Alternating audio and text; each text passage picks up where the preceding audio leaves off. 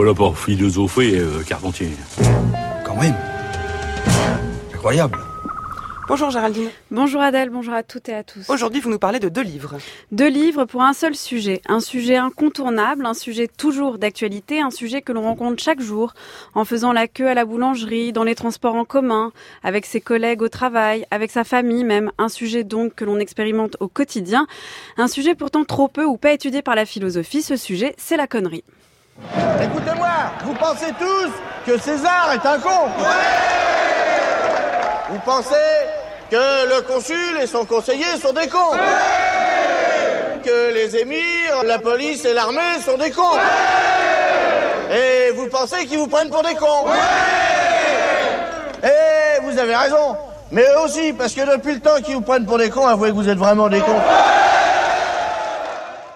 Jusqu'à aujourd'hui, la connerie était plutôt l'affaire des humoristes, du cinéma ou de la littérature, ou tout simplement une affaire banale du quotidien. En effet, quand on s'y penche, on ne rend compte que peu d'occurrences de la connerie en philosophie. Alors certes, Lacan a pu dire, je cite, la psychanalyse est un remède contre l'ignorance, elle est sans effet sur la connerie, mais on peine à trouver d'autres mentions de ce type. Jusqu'à aujourd'hui donc, puisque paraît en ce 23 janvier Que faire des cons sous-titres pour ne pas en rester un soi-même de Maxime Rovert, et qu'un ouvrage collectif est paru en octobre dernier sous le titre Psychologie de la connerie. Alors dès l'introduction, ces deux livres s'accordent à reconnaître cette absence d'études sur le sujet, car jusqu'ici c'était plutôt la bêtise, la sottise, l'idiotie ou l'envers de la connerie, l'intelligence qui avait mobilisé les penseurs.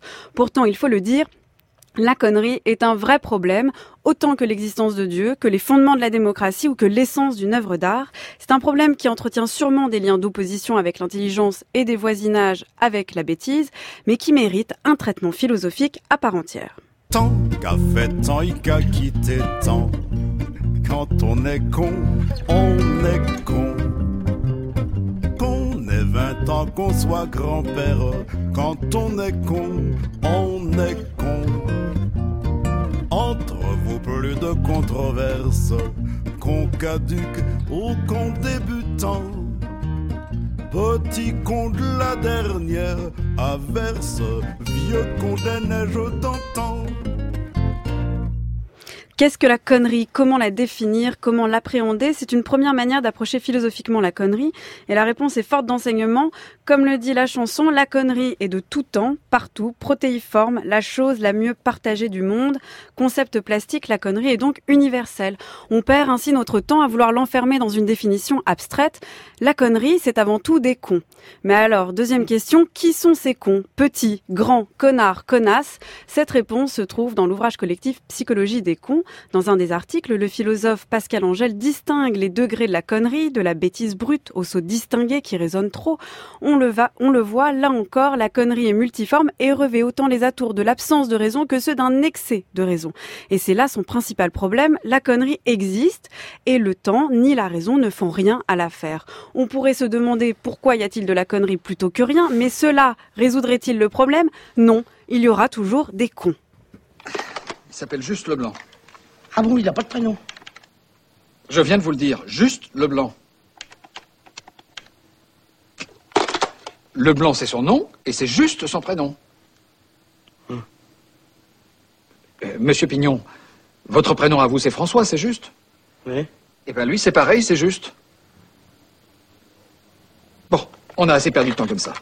Le, pro- le problème pardon, de la connerie est donc qu'elle est là et que le savoir n'est pas forcément une solution à ce problème. La leçon de Maxime Rovert dans son essai est donc de faire avec. De faire avec les cons et les connes, puisque vous le soulignez, Philippe Solers, sachant qu'en plus on est toujours le con de quelqu'un. Mais comment donc faire avec et avec, avec soi? Eh bien, à cette troisième question, d'aucuns diront qu'il faut prendre les choses avec sagesse, qu'il faut respirer un grand coup et surpasser ce moment difficile où un con ou une conne nous emboutit la voiture, nous a grillé dans une file d'attente ou nous fait une leçon sur la vie.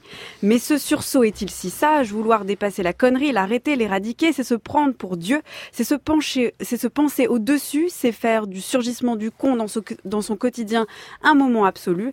On est loin d'une sagesse humaine. Alors si faire avec les cons et les connes, c'était au final faire avec, faire vraiment avec, c'est-à-dire se laisser aller à l'émotion face au con, ne pas le juger ni lui faire comprendre qu'il est con, mais tout simplement accepter que la connerie est d'abord une question d'interaction et que ça, on ne pourra jamais s'en passer. Ça vous inspire les cons, Philippe Solers? Pardon? Ça vous inspire? Oui, beaucoup. Beaucoup et je trouve que Géraldine a été parfaite de rajouter con avec con. Parce Grâce que- à Sur votre conseil. suggestion, grâce à mon parité intervention obligée, vous allez en entendre parler. hein. Voilà.